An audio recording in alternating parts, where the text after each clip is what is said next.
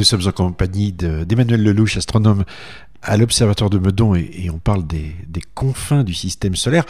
On, va parler euh, exploration euh, spatiale évidemment de, euh, de, ces euh, contrées lointaines, mais est-ce que l'on peut aujourd'hui déjà dire comment finalement on observe cela? Ce sont des télescopes qui sont au sol, qui sont installés avec des détecteurs très, très sensibles, ce sont des télescopes dans l'espace. est-ce que c'est une observation qui comporte tout le ciel, hémisphère nord et sud Est-ce que ça procède par sondage Comment ça marche? Alors il faut distinguer les observations qui visent à découvrir des objets euh, des observations qui visent à les caractériser. La découverte des objets, en fait, euh, ne nécessite pas forcément de très grands télescopes. Bon, il faut dire d'abord que tout ce qu'on sait sur la ceinture de Kuiper, pour le moment, a évidemment été obtenu à partir d'observations au sol. Il n'y a pas encore eu de mission spatiale vers les objets transneptuniens, même si, on pourra en parler après, euh, une mission est actuellement en route vers Pluton. Donc, pour découvrir les objets, on a besoin euh, de caméras CCD euh, très sensibles, mais pas forcément de très grands télescopes. On a plutôt besoin de caméras grand champ, en fait, pour explorer des grandes quantités de ciel à la fois. D'autre part, les recherches initialement ont été faites plutôt dans le plan de l'écliptique, puisque c'est là qu'on attendait la majorité des objets. Mais en fait, on s'est aperçu assez rapidement qu'il y avait beaucoup d'objets en dehors de l'écliptique. Alors après, quand on parle de caractérisation des objets, c'est-à-dire en particulier de la composition de leur surface, on a besoin de faire de la spectroscopie. Et évidemment, la spectroscopie, c'est, on va dire, c'est gourmand en photons. Et donc, on a besoin de très grands télescopes. Donc, c'est là que les, télescopes de la classe des 8 mètres, 10 mètres euh, entrent en jeu, comme euh, le Keck à Hawaï, le Subaru, le Gemini, à Hawaï également, ou au Chili, et puis le Very Large Telescope euh, de l'ESO dans l'hémisphère sud. Donc là, on vise un objet, on essaie d'avoir le maximum de lumière pour avoir le plus d'informations possible. Voilà, et surtout pour être capable de décomposer sa lumière, donc pour faire de la spectroscopie. Hmm. J'ai oublié de vous demander comment euh, on, faisait pour nommer ces objets. Qui décide de leur nom? Alors, la dénomination des objets du système solaire suit des règles rigoureuses. Et pour les objets transneptuniens, donc il faut euh, une réunion de l'Union astronomique internationale, et en particulier le Minor Planet Center, qui est une subdivision de, l'Union astronomique internationale, qui va donc, euh, donc de temps en temps se réunir et décider de nommer, euh, de donner des noms aux objets. Alors, il y a plusieurs étapes. D'abord, quand un objet est découvert, on va lui donner simplement un nom provisoire. Hein, par exemple, le premier objet euh, découvert, 1992 euh, QB1. Bon, ça, c'est un nom de code qui va nous dire en gros quand il a été découvert, dans quelle quinzaine de quelle année il a été découvert. Quand l'objet est bien caractérisé du point de vue de ses, propriétés orbitales, on va lui donner un numéro. C'est-à-dire comme on fait pour les astéroïdes. On va lui donner un numéro. Et puis ensuite, si l'objet est remarquable, soit par euh, ses propriétés physiques, soit par sa taille, soit par ses propriétés orbitales, on va lui donner un nom. Et puis, donc pour les objets euh, transneptuniens, la règle est d'utiliser des noms qui font référence aux divinités de la création euh, dans diverses mythologies et cultures euh, humaines. C'est assez logique, puisque finalement, c'est un peu. Les objets transneptuniens nous renseignent sur la création du système solaire. C'est assez logique d'utiliser des divinités de la création dans différentes mythologies. Alors on a des noms comme euh, Varuna, qui est un dieu du, panthéon indien. On a Kawar, qui est une divinité euh, amérindienne. On a Sedna, qui est une divinité euh, inuite. Donc toute une, richesse de noms. Et on a Pluton, qui est quand même bien nommé. Hein. C'est, la déesse des Grecs, le maître des enfers. Oui. Drôle d'endroit. Bon, Pluton, au moment où Pluton a été donné, c'était une planète. Et pour, planète, pour les planètes, c'était plus simple. C'était simplement d'utiliser des noms du panthéon euh, gréco-latin. Hmm. Mais bien sûr, maintenant, euh, on a plus d'objets et donc on a dû utiliser de nouvelles règles. Alors, la visite de Pluton est prévue maintenant. Ça a été aussi une longue histoire parce que après avoir visité pratiquement toutes les planètes du système solaire avec les voyageurs, la mission vers Pluton a mis beaucoup de temps à se décider. elle est partie. elle arrivera vers quelle époque? Le 14 juillet 2015. C'est très précis. Oui. Alors, effectivement, l'histoire de la, mission spatiale vers Pluton, c'est presque l'arlésienne, c'est-à-dire que c'est une, idée qui a démarré en 1989 déjà. Euh, très vite, des, experts se sont réunis, ont montré l'intérêt qu'il y, avait à aller voir rapidement Pluton. Et puis, euh, ils ont très rapidement convaincu la NASA, en fait, de l'intérêt d'une telle sonde. Euh, mais euh, après, il y a eu une succession incroyable d'annulations et de résurrections de cette mission. la mission a été donc annulée, elle est réapparue sous différents noms, Pluton Fast Flyby, Pluton Kuiper Express, etc. Et finalement, elle a été lancée en 2006, en janvier 2006, sous le nom de New Horizons. Elle est partie comme un boulet de canon vers Jupiter. Elle a atteint Jupiter à peine après un an et trois mois de trajet, donc extrêmement rapide. Elle est passée donc en mars 2007 au voisinage de Jupiter. Elle a fait des images des satellites de Jupiter, donc tout fonctionne. Elle, profite de l'assistance gravitationnelle de Jupiter et elle est maintenant donc en ligne droite vers Pluton, qu'elle atteindra donc d'ici maintenant 7 ans. Et puis, après euh, le passage auprès de Pluton et de Charon, il est prévu de redévier euh, la mission vers un autre objet transneptunien, euh, objet qui reste pour l'instant à choisir.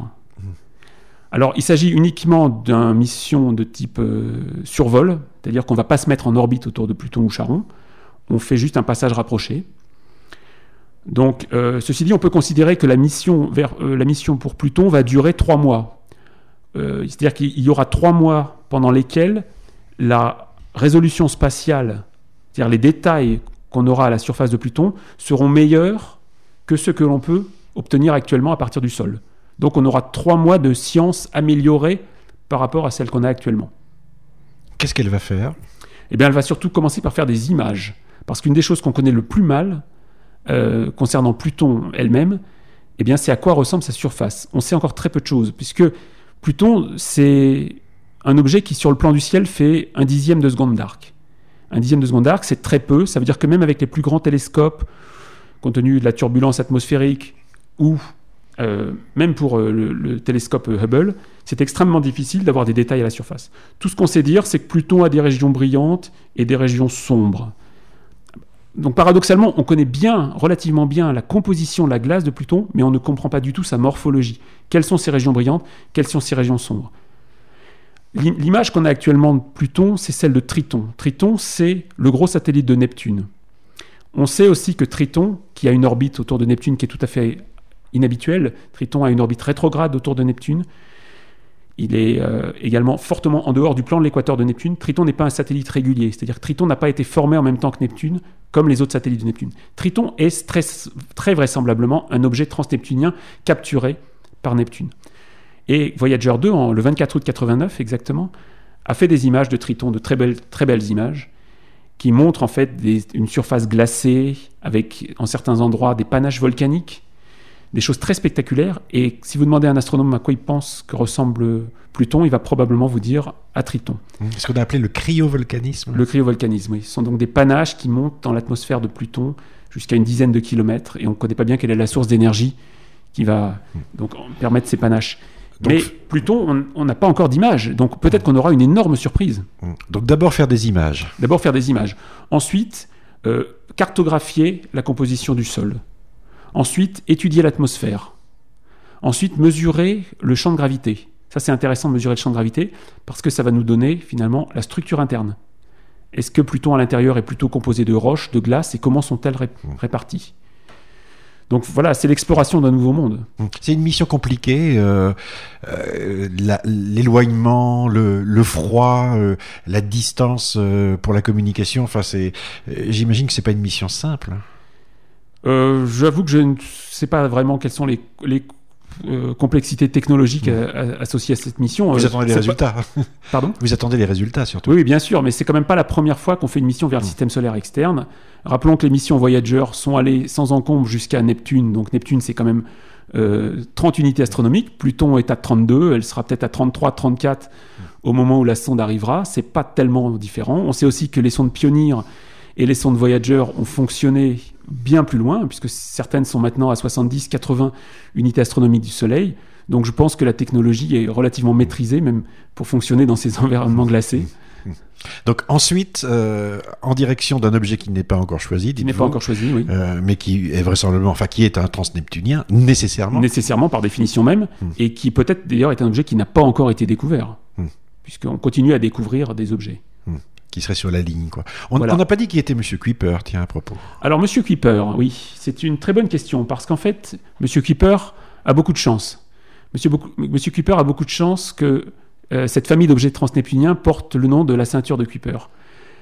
Kuiper, c'était un astronome d'origine néerlandaise qui a émigré aux États-Unis à la fin des années 40, au début des années 40, pardon, et qui en fait était un astronome euh, chevronné et qui a fait énormément de découvertes. En particulier, c'était le pionnier de l'astronomie infrarouge.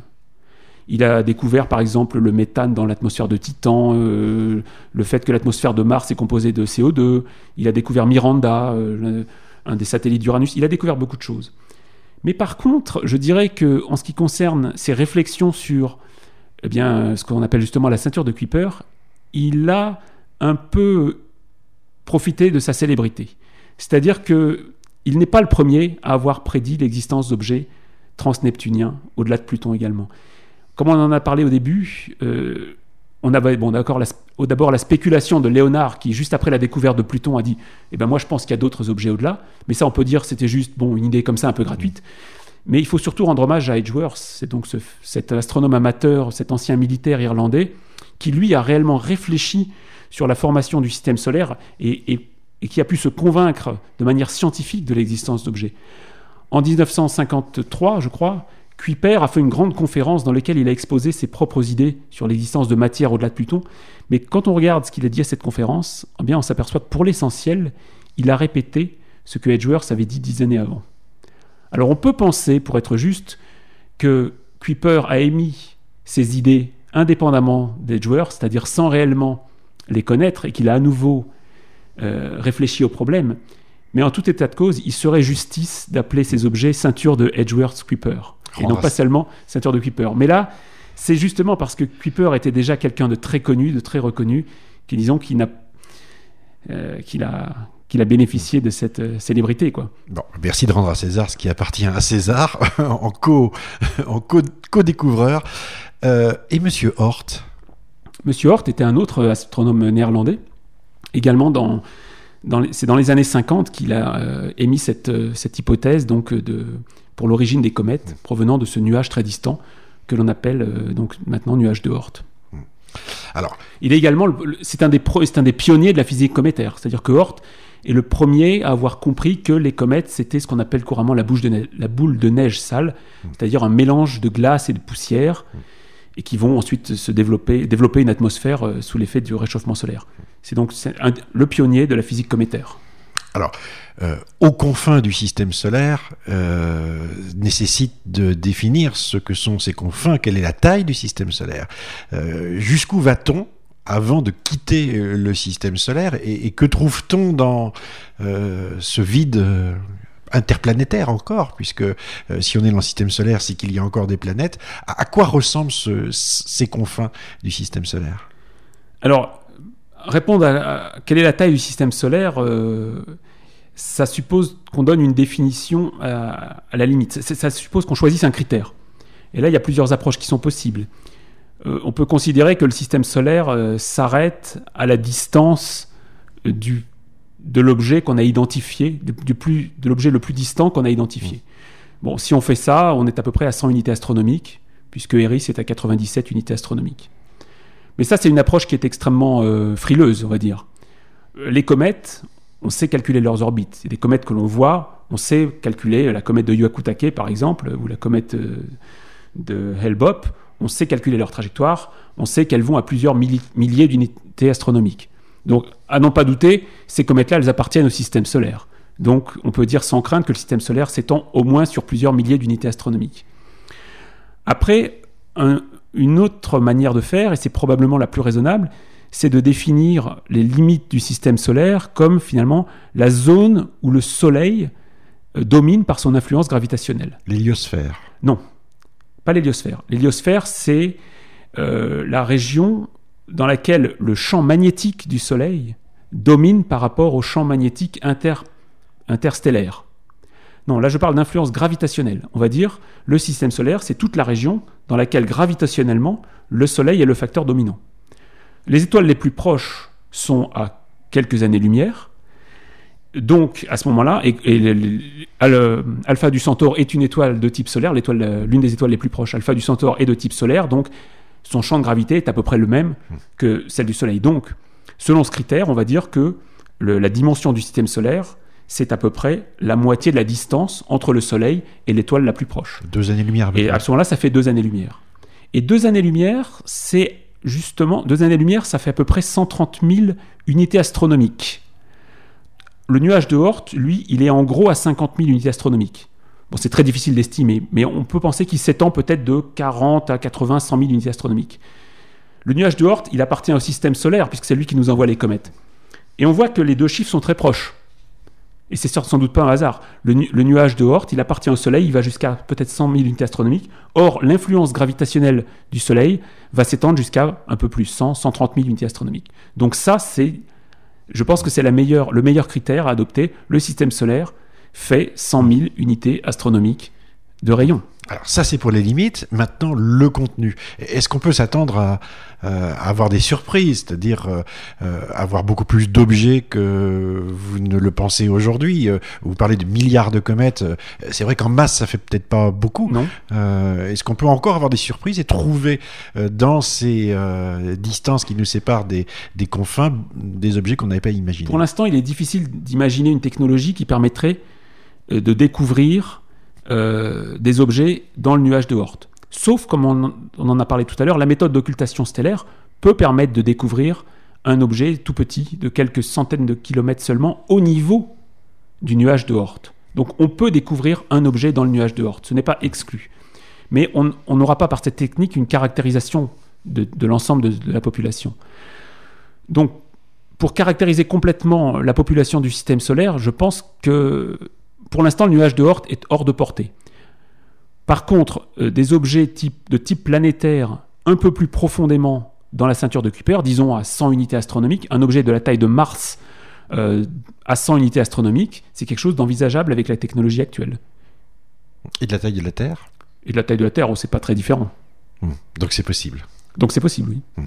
Est-ce que le, le, système solaire tel qu'il est aujourd'hui, vous nous avez parlé de, de migration, de grands mouvements, de, de, de déplacement hein, d'objets célestes, est-ce que aujourd'hui tout cela est stoppé, figé, réglé, euh, comme une pied à musique, ou en tout cas comme une horloge astronomique? Eh ben, Disons qu'il existe encore des phénomènes de collision dans le système solaire. Euh, il y a en permanence un remodelage des surfaces des objets par les collisions. Euh, c'est-à-dire que euh, justement les, objets transneptuniens euh, sont sur des orbites quelconques et ils se croisent en fait. Et donc à l'occasion ils rentrent encore en collision les uns avec les autres.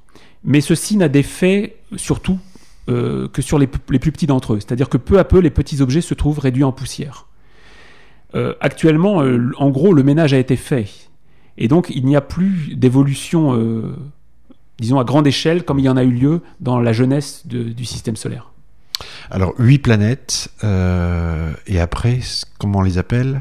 Des planètes naines? Oui, alors, l'Union astronomique internationale a cru bon d'introduire un concept que personnellement je trouve très malheureux, qui est celui de planète naine. On peut voir ça un peu comme une sorte de compensation à la perte de Pluton en tant que planète. On a introduit une nouvelle catégorie qui est la planète naine. Alors, qu'est-ce que c'est qu'une planète naine? Alors, pour dire il faut commencer par dire maintenant, puisqu'on a une définition officielle, qu'est-ce qu'une planète? Alors une planète, c'est donc un objet qui tourne autour du Soleil, qui n'émet donc pas son propre rayonnement, qui n'est pas un satellite d'une planète qui tourne directement autour du Soleil, dont la taille est suffisante pour que sa forme soit grossièrement sphérique, en tout cas régulière, et dernier critère, le plus important, c'est un objet qui domine son environnement. C'est-à-dire, et là il y a une il y a un critère précis, ça veut dire que sa masse est largement plus grande que la masse cumulée de tous les objets qui peuvent entrer en collision avec lui. La planète, une planète, c'est un objet qui a fait le ménage autour d'elle. Elle a nettoyé son environnement. Il n'y a, il a plus que des petits résidus autour d'elle. La masse totale des objets qui peuvent entrer en collision avec une planète est négligeable par rapport à la masse de la planète. Et ça, c'est ce qui fait la différence entre une planète et une planète naine. Une planète naine, c'est à nouveau un objet qui tourne autour du Soleil, qui n'est pas un satellite, qui est suffisamment massif pour être grossièrement sphérique, avoir une forme régulière, mais qui n'a pas nettoyé son environnement de la masse. Pourquoi est-ce que Pluton est une planète naine? Parce que Pluton peut entrer en collision avec la plupart des objets transneptuniens, alors que la masse de Pluton est, inférieure en fait à la masse totale de la, de la ceinture de Kuiper. Si, le mot planète naine ne vous satisfait pas, vous vous proposez quoi? Je pense que c'est une catégorie qui ne sert à rien. Il était suffisant d'avoir les planètes et les petits corps. Puisqu'actuellement, l'Union astronomique internationale a décidé qu'il y avait huit planètes, trois planètes naines, qui sont Pluton, Eris et l'astéroïde Cérès, et que tout le reste était dans la catégorie des petits corps. Alors la catégorie des petits corps, je trouve ça astucieux parce que ça évite la distinction entre astéroïdes et comètes. Ça, c'est une distinction à laquelle on était familière, mais depuis qu'on sait qu'il y a des objets de nature intermédiaire, comme de gros astéroïdes, mais qui présentent des signes d'activité cométaire, eh ben, distinguer entre astéroïdes et comètes, ça, c'est un, peu un peu arbitraire. En revanche, parler d'une part de planètes et d'autre part de petits corps, c'est clair et net. Les planètes, ça domine l'environnement, les petits corps, c'est tout le reste. Les petits corps, ce sont les résidus du processus de formation planétaire. Les planètes, c'est l'étape achevée, aboutie du, du, processus de formation planétaire. Le concept de planète naine embrouille les choses. Parce que, selon la définition de l'UAI, et par définition même, une planète naine n'est pas une planète. Donc il y aura encore des discussions à la prochaine Assemblée générale de l'UAI. Eh bien j'espère que non. Merci Emmanuel Lelouch. Merci à vous de nous avoir suivis. On se retrouve évidemment pour un prochain épisode.